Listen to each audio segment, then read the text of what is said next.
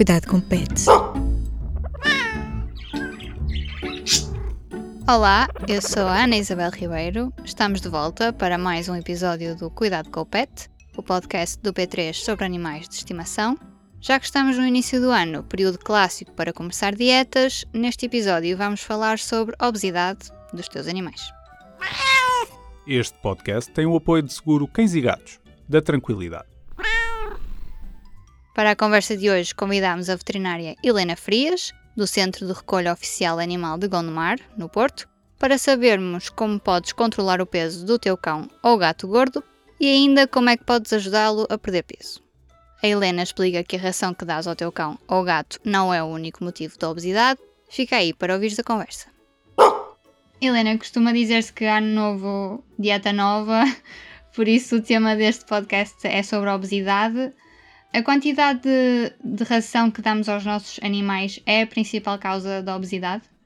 A obesidade tem causas multifatoriais, não é só a quantidade de, de alimentação ou de ração, se, se, se, optarmos pela ração, que é o mais comum, que damos aos nossos animais que contribuem para esta sobre, este sobrepeso ou esta obesidade, mas a qualidade da alimentação, a frequência da alimentação Uh, e também a existência ou não de fatores predisponentes para o aparecimento do, do aumento do peso, como por exemplo a raça, um, portanto a idade do animal, se o animal está esterilizado, se não está esterilizado, uh, a existência de patologias uh, paralelas que podem predispor ao aumento da obesidade ou ao aparecimento da obesidade, como por exemplo problemas osteoarticulares ou outros, um, mas sim, um, portanto, trata-se fundamentalmente de um balanço energético positivo ou negativo. Ou seja, eh, nós podemos dar eh, a mesma quantidade de alimentação, mas se a composição dessa alimentação for diferente, pode ter um impacto diferente no peso do animal, na condição corporal do animal e na percentagem de gordura corporal, que são coisas que parecem muito semelhantes, mas não são. O que é importante diferenciar é o que é obesidade, o que é o sobrepeso e como é que o tutor, neste caso o proprietário, pode estar atento a sinais de alerta para inverter a situação, eh, caso ainda esteja numa fase inicial, ou para fazer um tratamento para que o animal vá para a sua condição corporal eh, ideal. Ok? Uh, claro que, obviamente, em determinadas alturas, aumenta a ingesta de comida, portanto, a quantidade de alimentação que fornece ao animal, seja ela a alimentação que se, que, portanto, adequada, que se deve fornecer, seja ela aqueles petiscos ou aqueles snacks é, que nós temos. Ah, se eu como uma bolo rei ou se eu como um chocolate, se calhar posso dar aqui um snack, um petisco, um patê, uh, qualquer coisa adequada para ele ter aquele miminho. O que é facto é que se for uma coisa pronto, muito esporádica ou pontual, à partida não terá impacto, uh, um impacto significativo na qualidade de vida e no peso dos nossos animais mas por norma um, este fornecimento de snacks, petiscos, é, é, uma constante. Além de que às vezes as dietas que nós fornecemos não são as mais adequadas para o nosso animal. Um, eu podia dizer imensas coisas sobre isto, mas essencialmente a dieta do, do animal deve ser adequada com com a raça, porque há raças que são efetivamente muito mais predispostas à obesidade que outras. Nos cães temos, por exemplo, o Labrador, temos o Dachshund, temos o Cocker, um, por exemplo, o Golden Retriever, uh, e, por exemplo, nos gatos, já o inverso, por exemplo, um gato de raça pura como um Abyssinian ou um Siamês, Uh, tem uma menor probabilidade de ter sobrecarga ponderal, neste caso sobrepeso, do que, por exemplo, um gato de raça mista. Um, Além disto, temos que ter a atividade física do animal e a composição da dieta. Se tivermos uma dieta mais rica em fibra, menos rica em gordura, com uma quantidade de proteína adequada, com nutrientes que favoreçam a microbiota intestinal, uh, provavelmente vamos ter uma dieta mais rica, com uma quantidade de fibra adequada, que lhe promove a saciedade e que ao mesmo tempo permite que ele tenha aquela condição corporal ideal. Então, qual é a porção de comida que devemos dar ao nosso animal por dia? Quantas tigelas cheias?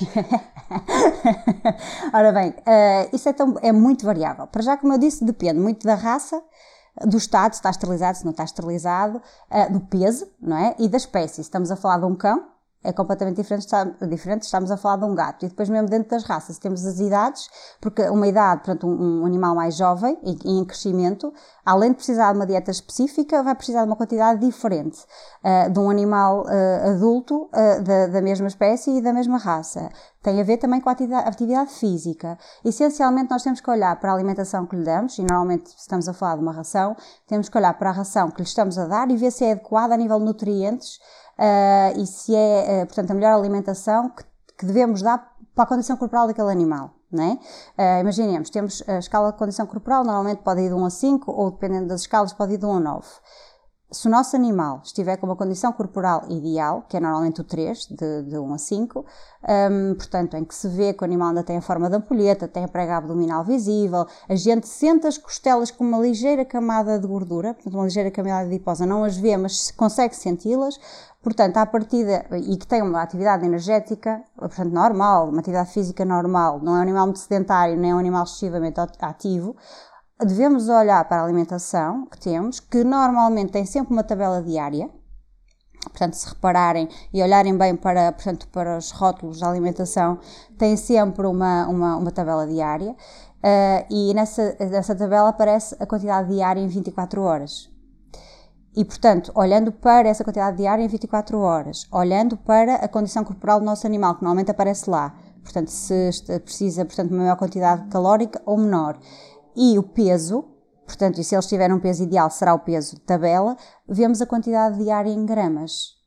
Pegando na quantidade diária em gramas, devemos dividir em duas a três refeições diárias, estamos a falar de um animal adulto. Isto porque é mais importante dar uma maior frequência de alimentação e uma menor quantidade cada vez, do que fornecer apenas uma ou duas refeições por dia, que fazem com que o animal fique com, portanto, uma maior sensação de fome, que esteja mais inquieto, mais ansioso e, portanto, que acabe por um, ingerir o alimento de forma mais abrupta, o que leva também maior, uh, portanto, predisposição para stress oxidativo e acumulação de gordura. Porque é tudo um, é, é tudo um, um ciclo que inclui o stress oxidativo, o estado inflamatório, o estado de ansiedade, mesmo a própria alimentação e a frequência com que se dá a alimentação influencia o estado de ansiedade do animal, que modula o comportamento que, por sua vez, pode alterar a ingestão de comida. Um, portanto, é sempre muito variável e deve ser sempre acompanhado, porque há animais que têm condições patológicas ou condições eh, paralelas. Por exemplo, se tivermos um animal obeso, o animal obeso, à partida tem maior peso, e se tem maior peso, tem maior sobrecarga a nível articular certo? Mas essa sobrecarga articular, por sua vez, condiciona portanto, o aparecimento de dor e, e a diminuição da atividade física. Isso, consequentemente, vai levar a que haja um aumento de peso. Portanto, tudo isto, uh, portanto, principalmente se o animal estiver com um, aumento de peso, um, ehm, deve ser acompanhado sempre por um, um, um, médico veterinário especializado que possa olhar para o animal como um todo e, nomeadamente, fazer às vezes será necessário exames complementares para ver se a nível uh, uh, endócrino não há alterações. Porque muitas vezes o animal é obeso, mas é obeso não só por uma questão de dieta, mas por uma questão de existência de patologias como o hipotiroidismo, o hiperadrenocorticismo, o aparecimento de uma diabetes mellitus ou outros fatores que estejam a, a contribuir. Portanto, deve ser sempre acompanhado com uh, portanto, exames bioquímicos e com, com médico veterinário. E como é que podemos ajudar os animais obesos a perder peso? não é só pô-los saltar à corda. uh, não, é assim, em primeiro lugar, a tal avaliação. É preciso, uh, portanto, nós achamos que o nosso animal está em sobrecarga ponderal.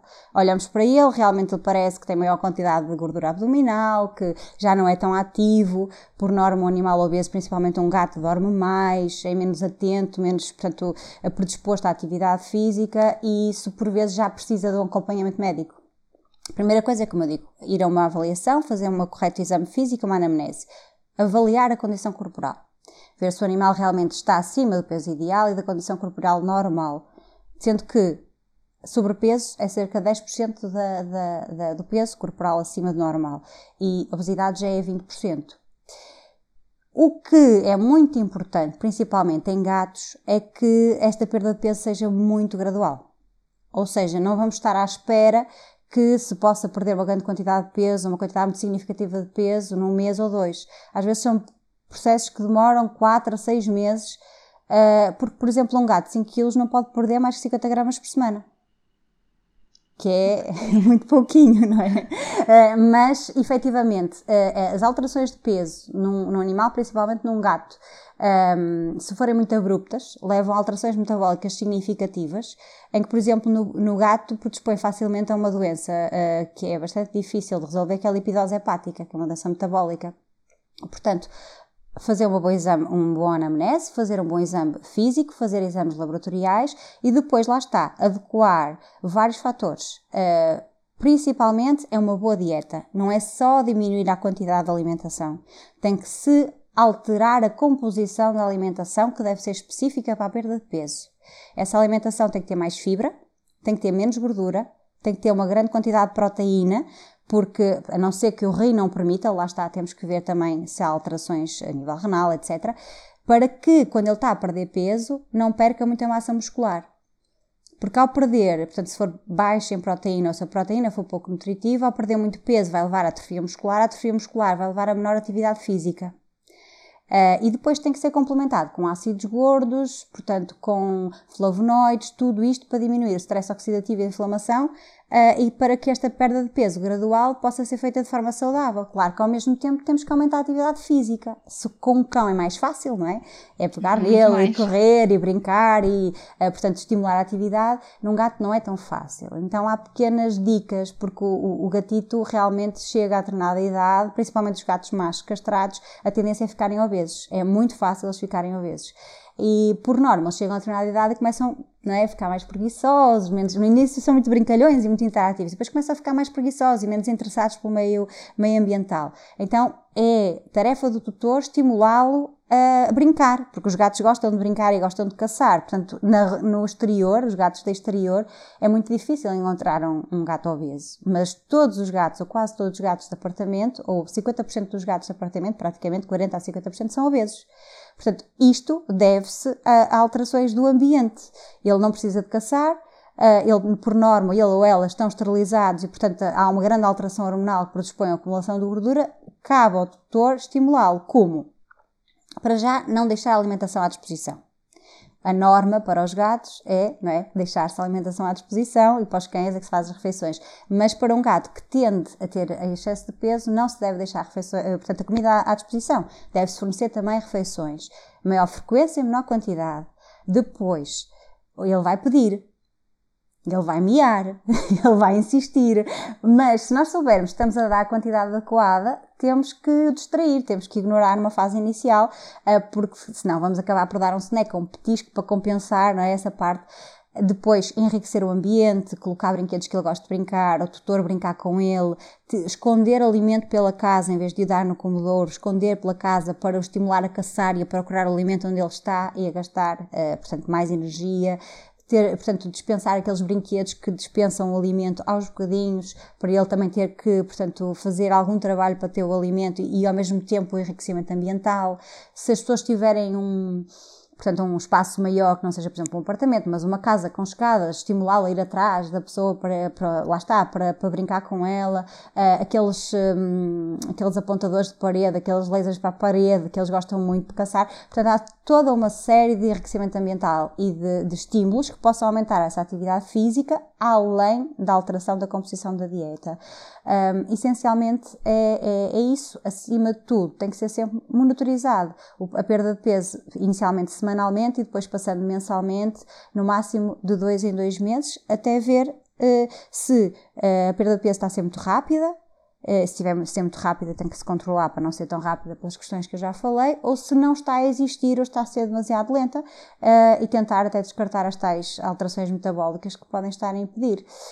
acima de tudo, é um processo que implica muito investimento por parte do tutor, porque é um processo muito lento, é porque efetivamente normalmente comida é amor e ainda por cima se eles pedem o tutor sente-se que deve dar aqueles petiscos e aqueles snacks mas uh, o verdadeiro amor e tratar do animal bem quando eles têm este excesso de peso até porque a esperança de vida é muito diminuída se assim não for é realmente uh, manter o animal numa boa condição corporal e quanto é que um gato ou cão adulto devem pesar? Isso é muito variável, mas estamos a falar de um gato, que é mais fácil, não é? porque um gato, por norma, a não ser que tenha uma estrutura óssea mais ampla, uh, por norma, o gato pode estar numa condição corporal ideal com 3 kg, ou com 5 kg, ou se formos falar de, de, de, uma, portanto, de raças maiores, pode extravasar um pouco os 5 kg, mais quilo, menos quilo. Se estamos a falar de um cão, isso é extremamente variável de raça para raça, não é? Isto, se estamos a falar de raças e não estamos a falar de, de, de, de, raça indeterminada ou sem raça definida, aqui é a mistura de raças e é, é, tudo muito variável. Podemos ter cães muito, muito leves, não é? 2 kg, 3 kg, até cães com 50, 60 e por aí esta dieta e estes exercícios que falou há pouco do laser nas paredes, de esconder a comida pela casa, vão resultar até para aqueles gatos teimosos e adultos que já estão habituados a comer aquela comida e não se querem mexer para nada? pois, isso é um bocadinho complicado, não é? Alterar esses comportamentos, até porque os gatos, os gatos têm uma vontade muito própria. Mas mesmo o gato mais teimoso e mais preguiçoso tem sempre qualquer coisa que o motive. É? Pode não ser um brinquedo que nós achamos que é o compra-se o brinquedo mais XPT ou o arranhador mais impecável e depois às vezes basta uma, uma folha de papel de alumínio amassada, de papel, e eles acham aquilo o máximo e brincam com aquilo imenso tempo. Claro que depois, obviamente, eles também se aborrecem e, e cabe ao, ao, ao, tutor não é, estimular, porque realmente se repararem, mesmo para o gato mais preguiçoso, e, e se for, se se insistir o suficiente, ele às vezes sai daquela, não é? Daquele transe e, e acha uhum. muita piada uma coisa, mas depois pode-se aborrecer, tem que se arranjar outro estímulo. Se o, o tutor não enriquecer o ambiente, o, o, gato aborrece. Muito mais que um cão, porque um cão não é eh, basta a interação com, com, o tutor e a brincadeira, etc., que normalmente reage mais de forma mais, mais efusiva. Mas cabe ao tutor arranjar estímulos suficientes para que ele se sinta uh, com vontade de se mexer, de, de ter alguma atividade. E estas técnicas também vão resultar para os cães com as mesmas características? Um cão à partida terá de ser uma atividade no exterior, não é? Portanto, é, a não ser que ele tenha alguma doença concomitante, normalmente muitas, muitas, muitas dores articulares, etc., também têm que ser, portanto, devidamente medicadas e, e tratadas, mas uh, o, o, cão terá de ser no, no, exterior, portanto, passear com, com, com a trela, com o peitoral, dar passeios ao ar livre, jogar com a bola, com o frisbee, uh, portanto, e, e de forma consistente, Uh, mesmo o cão que já esteja assim mais cansado e mais sénior, não pode correr, anda. Uh, o que interessa é que mantenha a sua atividade física um, e, que, e que controle o seu peso, até porque, principalmente nos cães, o excesso de peso leva a, agrava determinados problemas articulares. Uh, tudo isso provoca dor, é certo, mas se a dor for controlada e o animal fizer uma atividade física moderada, nesse caso não poderá ser uma atividade física muito intensa, mas acabam por levar a uma maior mobilidade articular e a um estímulo que leva a uma menor atrofia muscular, permitindo que o animal tenha uma maior qualidade de vida durante mais tempo. A conversa com a veterinária Helena Frias termina aqui. Já sabes, nada de snacks, grandes quantidades de comida ou demasiado tempo no sofá. Refirma ao teu animal. Se também quiseres um estilo de vida mais saudável, podes ouvir o podcast Vitamina P da Carla Pequenino. A história feliz de hoje é sobre um urso que resolveu hibernar debaixo do alpendre de uma casa no Connecticut, nos Estados Unidos. O animal foi encontrado esta semana pelo norte-americano Vincent Dashu Kiewit durante uma visita com a namorada à casa dos pais. O casal estava no quintal e ouviu o cão a rosnar sem motivo aparente. Vincent conta que a namorada ficou com medo e correu para dentro da casa. Mas quando ele se virou para ver o que se passava, deu de caras com o urso. Depois do susto, resolveu chamá-lo de Marty e até já lhe criaram uma conta no Instagram. Marty é o novo animal de estimação da família, pelo menos até o fim do inverno. Depois dos breves instantes em que o sono de beleza foi interrompido, voltou à hibernação. Para mais histórias engraçadas sobre animais, já sabes, fica atento ao site do PET e à newsletter Sextou. Se quiseres enviar sugestões de temas, o e-mail é isabel.ribeiro.público.pt. O podcast Cuidado com o Pet fica por aqui. Este episódio foi produzido, como sempre, com a ajuda da Aline Flor. Eu sou a Ana Isabel Ribeiro. Regressamos na próxima sexta-feira. Até lá! O público fica no ouvido.